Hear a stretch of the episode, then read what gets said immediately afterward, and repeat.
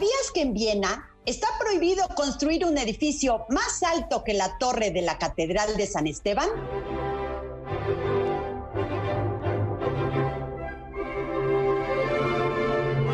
Marinoel Kirn te lleva a explorar el mundo con la imaginación. Súbete a este viaje y conoce la cultura y tradición de cada rincón al que te llevarán los viajeros.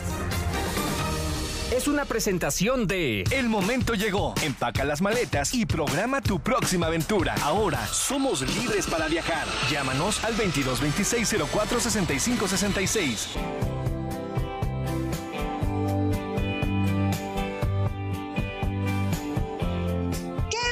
que están con nosotros en su programa Los Viajeros, donde vamos a viajar con la imaginación a un lugar increíble. Ahora sí, la realeza en su apogeo. No se pierdan, es un programa de verdad que va a estar increíble. Recuerden que nos pueden localizar en nuestra página de Facebook, Los Viajeros con Marinoel, o bien por medio de Spotify, en donde están nuestros programas Los Viajeros-la HR. O también métanse a nuestra nueva página de Instagram donde los viajeros con Marinoel está compartiendo varias fotografías de todo el mundo. Si alguna les gusta, pongan, si reconocen el lugar, si lo conocen, pues pónganos para que sepamos de ustedes. Yo soy Marinoel, comenzamos. ¿Qué nos tienes, Puebla?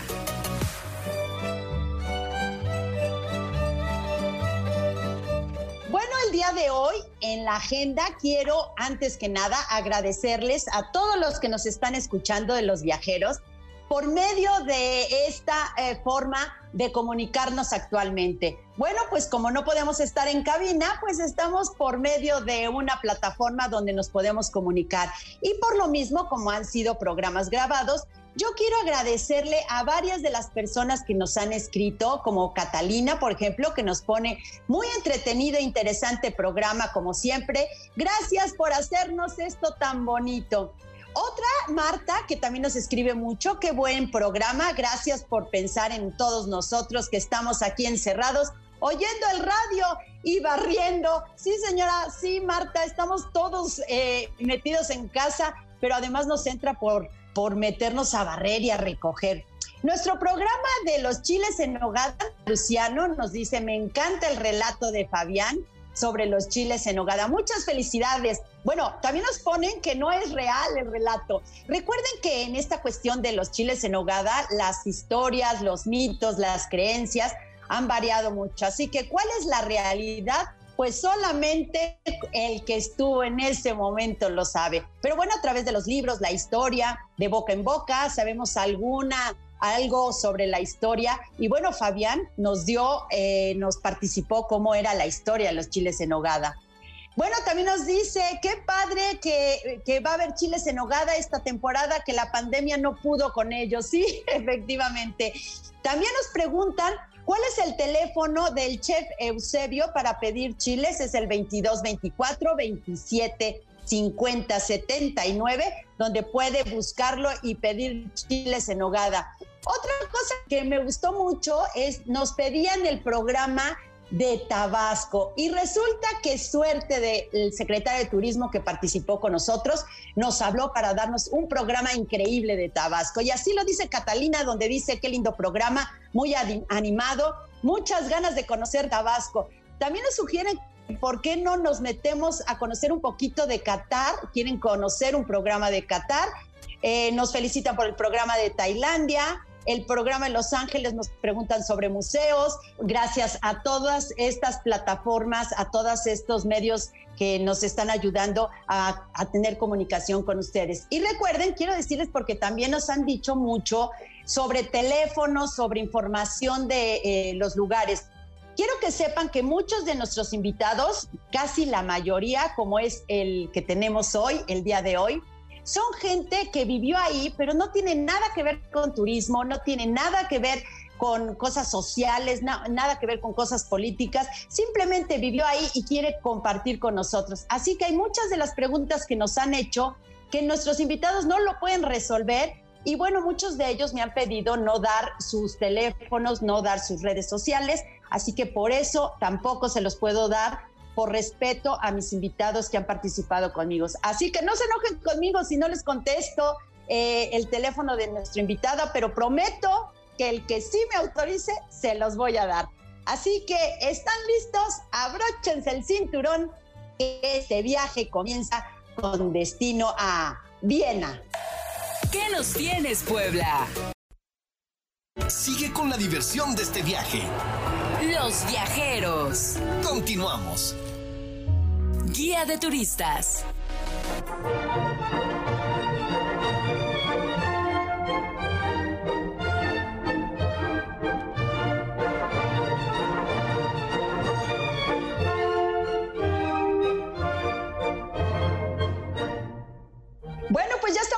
Regreso. Comienza este viaje a Viena, pero antes de entrar de lleno con Adriana, nuestra invitada, quiero decirles que Viena es la capital de Austria, situada a la orilla del río Danubio. Es la segunda ciudad más poblada de Europa Central. Austria limita con la República Checa y Alemania al norte, Eslovenia e Italia al sur y Suiza al oeste es el país de Europa con más fronteras por detrás de Alemania. Bueno, antes que nada, Adriana, ¿cómo llegamos a Viena? Cuéntanos, desde México. Pues no hay vuelos directos desde México, entonces tuve que llegar primero a Frankfurt, hacer escala ahí y después ya un vuelo a Viena.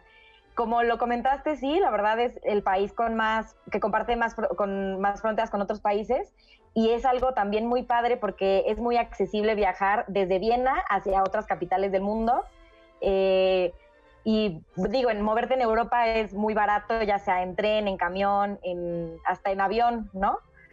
Y, y, pues sí, te ofrece también esa facilidad de poderte mover hacia las otras fronteras de hecho, ahora con todo el tema del coronavirus, si era un tema, si querías visitar otro país, tenías que checar los ocho países de que ah, aquí sí me dejan ir, aquí no, de aquí sí dejan entrar, de acá no, sí fue un tema. pero, pero sí, es, es muy, la ubicación es muy buena, si lo podemos decir así. Sabes que a fuerza tienes que pasar por ahí. O sea que si quieres ir, tienen que hacer escala. ¿Qué idioma tienen en Viena? Alemán pero lo que siempre me comentan es que el, el, es un alemán distinto al alemán de Alemania porque pues le agregan como su dialecto. Entonces, a veces lo que me comentaban es que los alemanes no entienden muchas veces cuando un austriaco está hablando porque tienen palabras muy diferentes. No es tanto como nosotros con España, sino que realmente a veces no entienden. Pero bueno, es alemán el idioma. Sí, es bastante difícil el idioma de, de, Austria. Bueno, pues entremos de lleno con esta ciudad increíble. No sé ni por dónde empezar. Yo creo que por el casco, por el centro, por la parte antigua. Cuéntanos un sí. Mira, es, eh, yo lo entendí hasta que vivía ahí. Viena está dividido por distritos y todo empieza en el primer distrito, que es donde está el, Palacio Imperial, la Catedral de San Esteban y varios lugares que vale la pena conocer. Y ya de ahí va, creci va creciendo como en forma de anillo, luego va el 2, 3, así, hasta llegar al, número 23, que son 23 distritos en total. Y obviamente lo, más representativo está en el, distrito 1, quitando el Palacio de Schönsbrunn, que está un poco más lejos, pero que vale totalmente la pena visitarlo. Eso es importante, Adriana, porque puedes caminar y moverte muy fácil en Viena. Bueno, de hecho, yo me moví en bicicleta. Este, que déjame decirte que tuve una anécdota con la bicicleta, renté la bicicleta, hice algún desperfecto por ahí, me metí en algún lugar donde no se podía y cuando quise volver a rentarla, me la cancelaron. Pero bueno, puedes hacerlo en bicicleta, caminando. Eh, cuéntanos un poquito de la Catedral de San Esteban. Sí, bueno, si van a Viena, ahora que lo mencionas, Marinoel, usen la bicicleta, hay muchísimas ciclovías y te cuesta solamente un euro el inscribirte y lo demás es gratis. Entonces, usen la bicicleta como Marinoel. Este, bueno, de la perfectos. sí, eso no. de la de la Catedral de San Esteban, bueno, pues es una catedral divina, impactante, está totalmente en el centro de este distrito 1 eh, ¿Qué podemos ver en ella? Una torre muy alta, son aproximadamente 130 metros de altura, que si tú vas por lo que es el Distrito 1 y todavía un poco alrededor de la ciudad, la puedes ver desde distintos puntos ya que es muy alta y como lo mencionaste al principio, no te dejan construir más arriba de, esa altura, edificios de esa altura. Entonces está padrísimo porque la vas viendo conforme vas caminando por Viena desde todos los ángulos.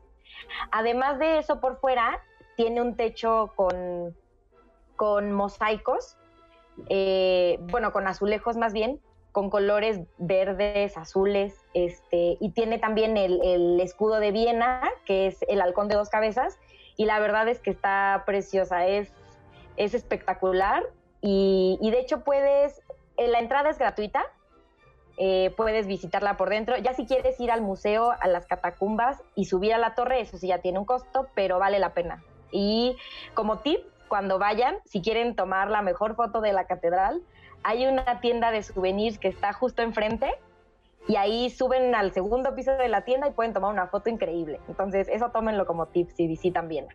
Oye, esas son de las cosas que, que hay que conocer de la gente que vive ahí porque eso no te lo ponen en cualquier lado, ¿no? Entonces, pues sí son algunas cosas. Adriana, te cobran la subida, pero subes una cantidad de escalones que más bien te tendrían que pagar por subir sí. ahí. sí, acabas agotado, pero vale la pena. Las fotos y, la vista es increíble, así que si pueden, vayan. pero sí tienen que tener condición. sí, tienes que tener mucha condición. Por esa zona nos encontramos con varios edificios importantes, ¿no? Como el ayuntamiento, por ejemplo. Sí, si estás ahí, por ejemplo, hay una, hay varias calles donde puedes encontrar todas las tiendas. Este, hay una muy importante que se llama Graven, donde ahí también podemos ver un monumento a, cuando terminó la peste, la peste negra en Europa. Está muy bonito el monumento es dorado, es una escultura con, partes doradas. Y si sigues caminando por esa misma calle de Graven, puedes llegar también a, lo que es ya el Palacio Imperial de Hofburg.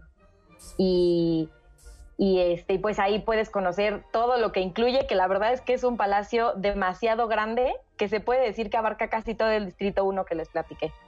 Eh, este palacio, para la gente que alguna vez vio la película de Sisi, donde nos enamoramos de de todo el panorama de Sisi, que, que estando ahí ya no es la, la Sisi que nos pintaban en las películas, porque hay una zona en esto, eh, como tú dices, es un palacio muy grande, pero está dividido en varias cosas que visitar ahí. Sí, exacto. Podemos visitar este, el Museo de Sisi, que, que puedes ver ahí sus vestidos. De hecho, también las, las joyas de la corona están, están en ese museo. También está la Biblioteca Nacional Austriaca, Em, ¿Qué más podemos visitar ahí? Bueno, dentro del palacio está eh, presidencia de, Austria, bueno, y los, despachos del, presidente. También hay una escuela de equitación española, así se llama, que la verdad es que si te gustan los caballos tienes que ver, son tienes que ir, son impresionantes. De hecho, caminando, si tienes suerte, hay veces que puedes entrar a las caballerizas y está abierto y puedes, digo, no acercarte y tocar a los caballos, pero sí verlos desde un punto muy cercano. Y son caballos muy grandes, blancos totalmente, hermosos. Y, pues aparte ellos, eh, hay, un, hay shows los fines de semana donde donde pues hacen diferentes, este, si le podemos llamar acrobacias con, con los caballos y, es curioso porque son, unos caballos de, raza española que cuando nacen son caballos totalmente negros y con el paso de los años se vuelven totalmente blancos. Entonces es curioso, la verdad es que sí vale la pena ir también si te gustan los caballos. Es un, es un espectáculo muy, pues muy, muy interesante y muy bonito para ver. Fíjate qué bueno que nos dices eso, Adriana. La primera vez que yo estuve en Viena, eh, mi abuelo me recomendó justamente estos caballos españoles, que no nos perdiéramos el espectáculo. Y cuando yo dije caballos, bueno, ¿qué voy a hacer a ver caballos? No, es un espectáculo que vale la pena conocer. Sí, totalmente. De verdad, si tienen tiempo, eh, apártenlo y, vayan a este espectáculo porque sí, vale totalmente la pena. En este palacio que, bueno, hay que nombrar que es el Palacio de Invierno, en donde, bueno, la realeza eh, vivía en este lugar, hubo un acontecimiento muy importante de Hitler. Sí, como bien menciona, eh, dentro del palacio también hay una plaza muy grande que, que se llama Heldenplatz o la Plaza de los Héroes. Eh, en esa plaza, Hitler dio un discurso muy importante para la historia de Austria, que fue cuando se anexó Austria al tercer reinado de Alemania, por así decirlo, un poco antes de, que comenzara la Segunda Guerra Mundial. Entonces, sí, también es bastante importante. Ah, y de hecho, al lado de esa, de esa plaza está el Museo del Mundo, que se llama eh, Welt Museum, que tomen nota porque ahí está el penacho de Moctezuma y si tú vas con tu pasaporte mexicano, la entrada es gratuita. Entonces, si van, hasta gratis pueden entrar. Ah, nos dan el gusto de conocerlo, el penacho gratuitamente. Ese es un buen punto. Bueno, pues aquí también es gratis el irnos a un corte comercial. Así que nos vamos a un corte y regresamos.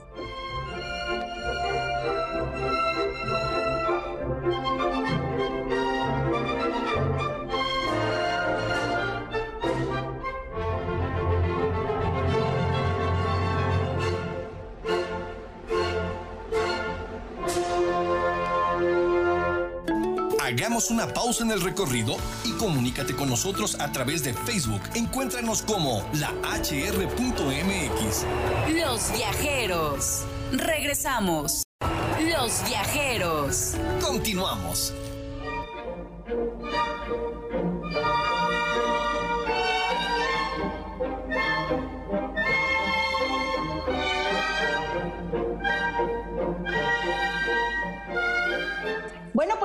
Aquí de regreso viajando a, Viena con Adriana.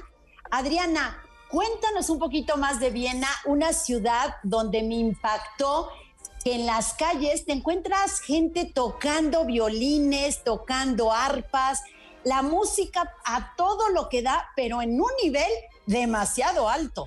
Es muy típico que vayas caminando por el centro y te encuentres algunos con violín, otros con, flautas, otros hasta más, este, con mayor producción y muchos músicos juntos. Eh, la verdad es que sí, como dices, es muy de muy buena calidad y, pues al final Viena es la ciudad, eh, la ciudad por, por excelencia para el tema de la música, entonces hay mucho talento ahí y puedes encontrarte de todo todos los días. Bueno, como los niños cantores de Viena, ¿dónde los podemos escuchar a estos jovenazos? Ah, bueno, pues hay varios conciertos, pero principalmente hay un parque que se llama Augarten. Está un poco más alejado del centro, pero igual en Viena todo está cerca. Eh, ahí dentro del parque hay, hay un edificio que se llama, bueno, que es de música y teatro, así le llaman, y ahí es donde, donde los podemos escuchar con seguridad. Sí, para escucharlos bien. Y otra cosa que podemos escuchar es la ópera. Cuéntanos de este edificio que es imponente.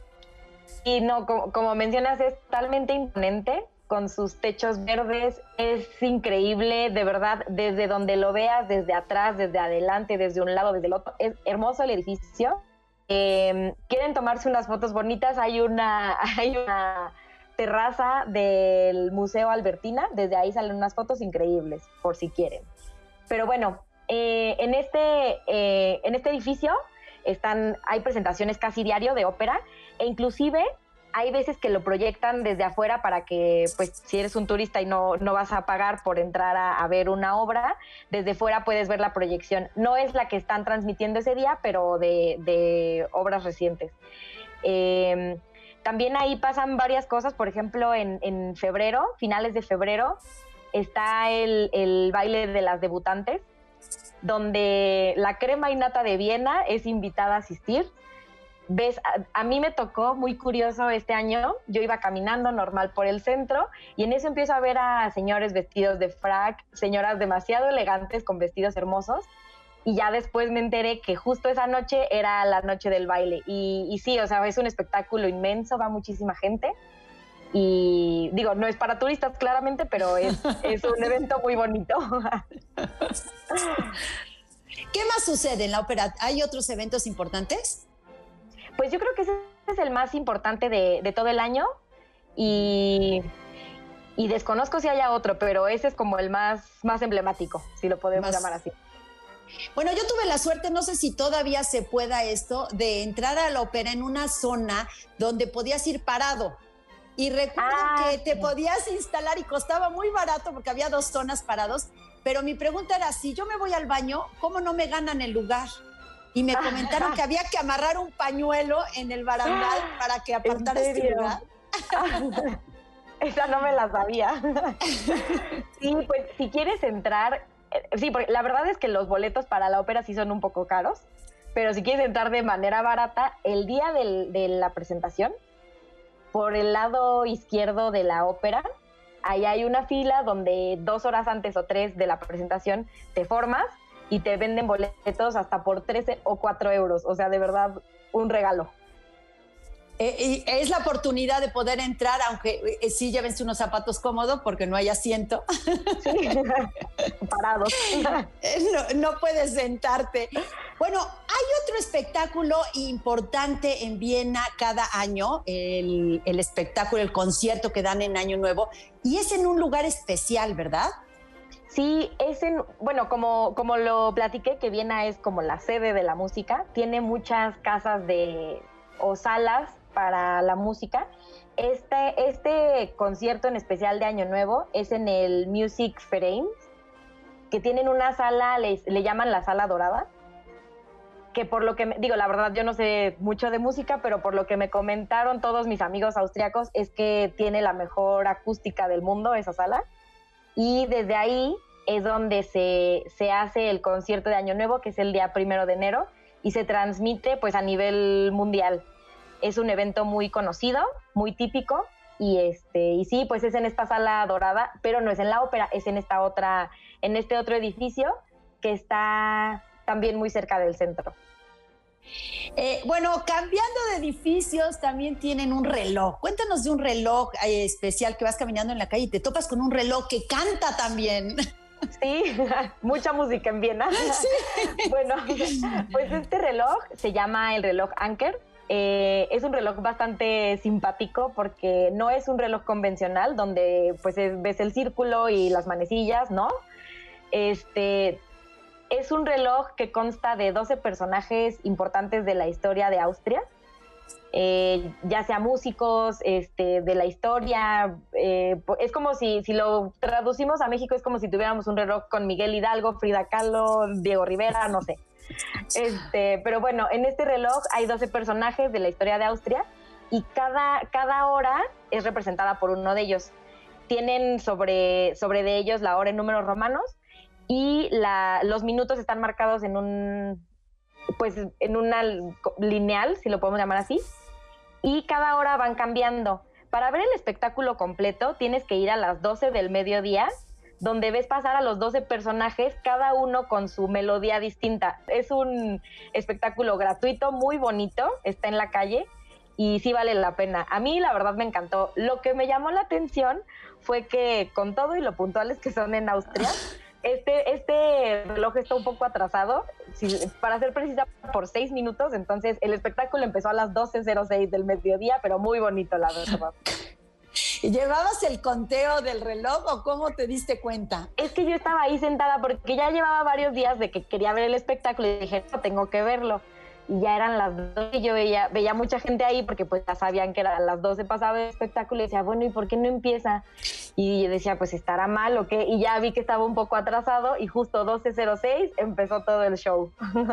Ah, bueno, entonces hay que tener paciencia. Y si vas de vacaciones, te olvidas del reloj y solamente te paras enfrente y lo escuchas. Exacto, sí. Bueno, un, pers- un personaje importante que pasó por, por Viena fue Mozart. De hecho, en la iglesia de San Esteban lo bautizaron, en la iglesia de San Esteban se casó y en la iglesia de San Esteban lo enterraron. Así que pasó Exacto. mucho por ahí. Y hay un parque donde hay varias esculturas y hay una escultura de otro famoso. Cuéntanos de esta escultura. Sí, bueno, pues de, de Mozart sí, hay una escultura en el parque del Palacio Imperial que se llama Burgarten, ahí lo pueden ver. Pero la escultura a la que te refieres, Mari, es una que está en el Stadtpark, que es el parque central de Viena, si hacemos la traducción tal cual, es el parque central de la ciudad. Y en- dentro de ese parque podemos ver muchas esculturas, pero hay una en particular que es dorada, que es del músico Strauss y está muy bonita porque está sobre, está debajo de un arco, eh, la escultura de él es, es, totalmente dorada y debajo hay muchas flores que las van cambiando según la estación y lo que aguante los climas este, de allá, ¿no? Pero sí está muy bonita y vale la pena ir. Está, está en el Stadtpark. Y dentro de ese parque también podemos ver un laguito que tiene algunos cisnes. Eh, si quieres hacer un picnic, ahí es el, el lugar ideal. Eh, y también, de hecho, tiene algunos restaurantes que durante la época de verano son unas terracitas que abren y pues también puedes pasar un rato muy, muy a gusto ahí. Eh, este parque yo recuerdo sentarme a escuchar música y justo había varios músicos, ibas caminando y te encontrabas músicos y bueno, esculturas, lagos y demás. Eh, en, este parque que de verdad es muy bonito el parque. Igual de bonito es el corte comercial, Adriana, así que nos vamos a un corte comercial y regresamos. Vámonos de viaje a Viena.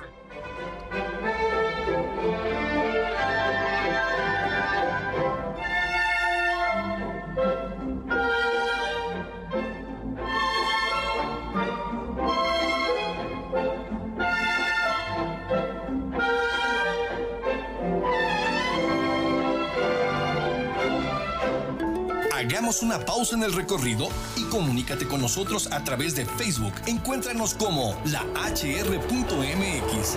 Los viajeros. Regresamos. Sigue con la diversión de este viaje. Los viajeros. Continuamos.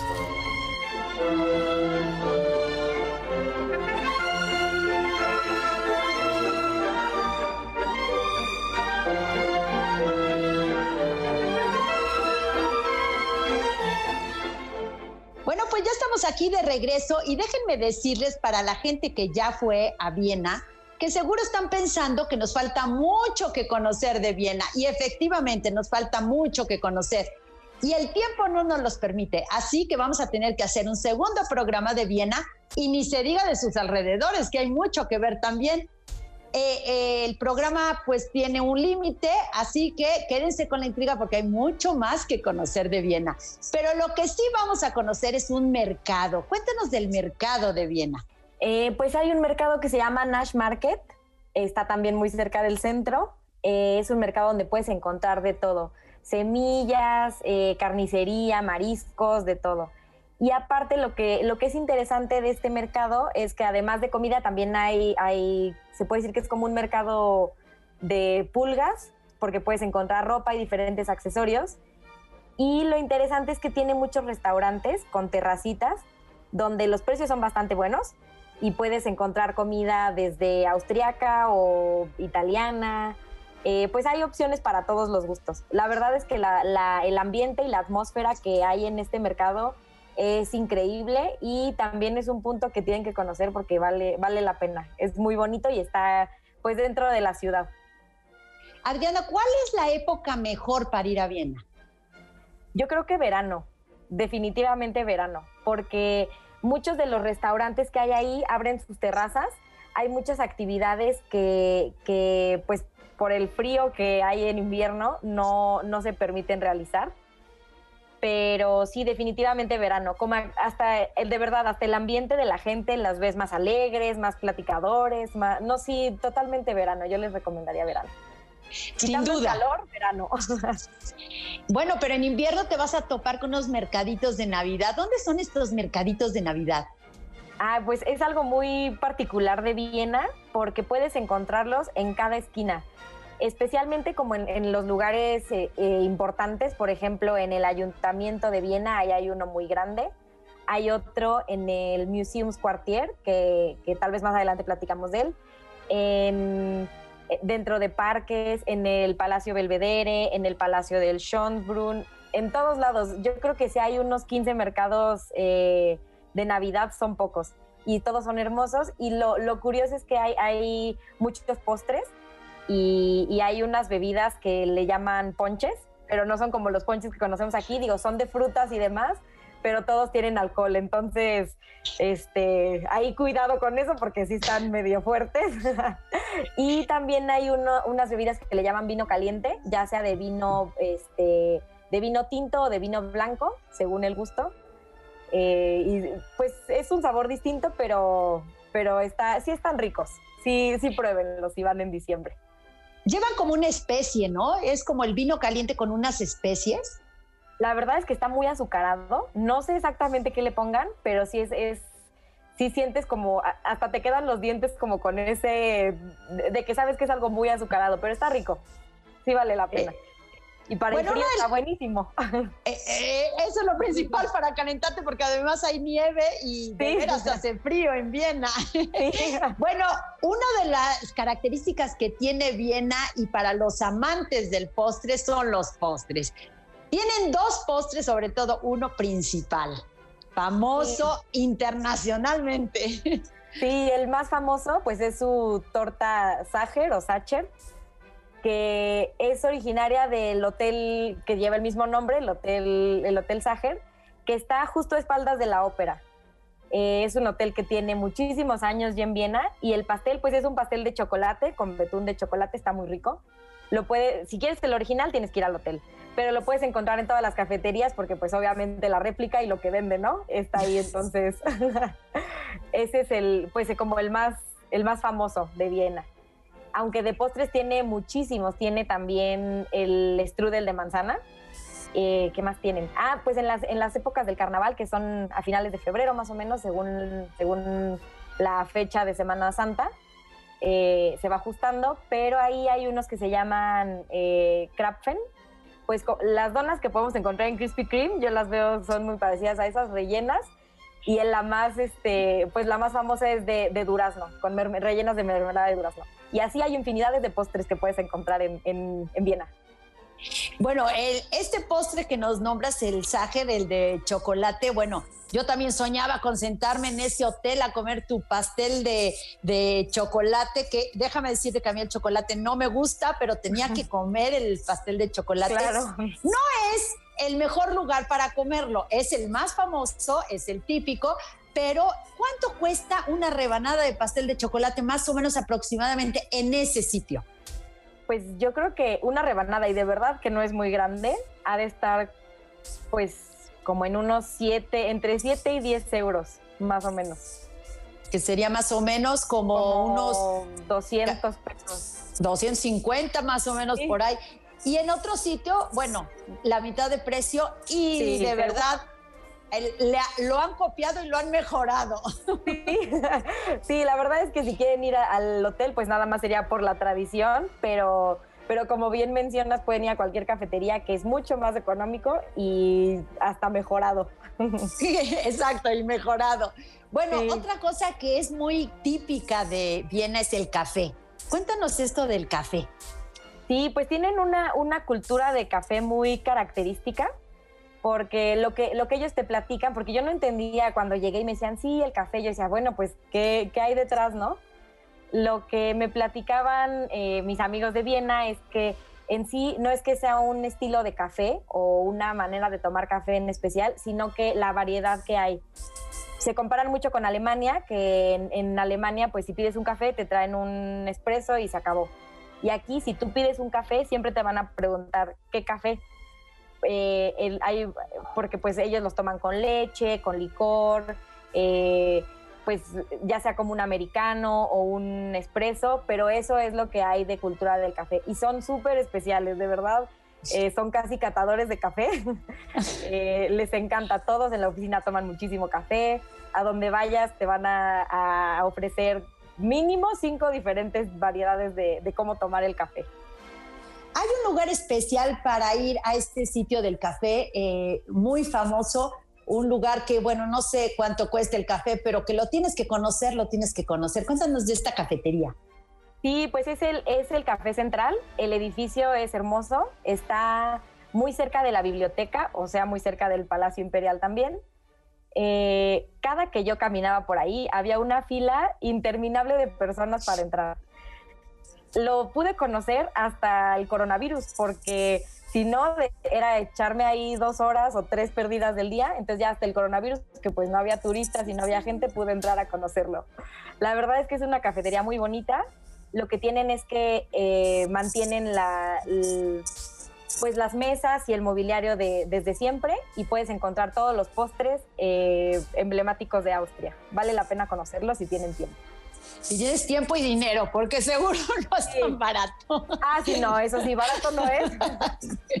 Pero bueno, son de las cosas que hay que ahorrarle un poquito para conocerlo. Adri, nos tenemos que ir. Te invito a seguir viajando a Viena para hacer un segundo programa de Viena y conocer un poquito más de palacios, museos y cosas importantes que hay en Viena.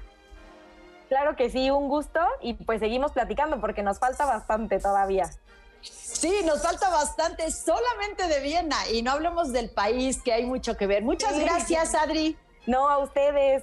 Bueno, y yo les recuerdo que un viaje no se trata de los lugares que visitas, sino de las historias que traes a casa para compartir. Yo soy Marinoel, buen viaje.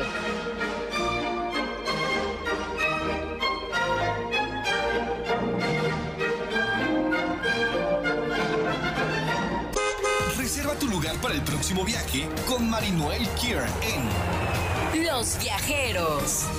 Fue una presentación de El momento llegó. Empaca las maletas y programa tu próxima aventura. Ahora somos libres para viajar. Llámanos al 2226 04 65 66.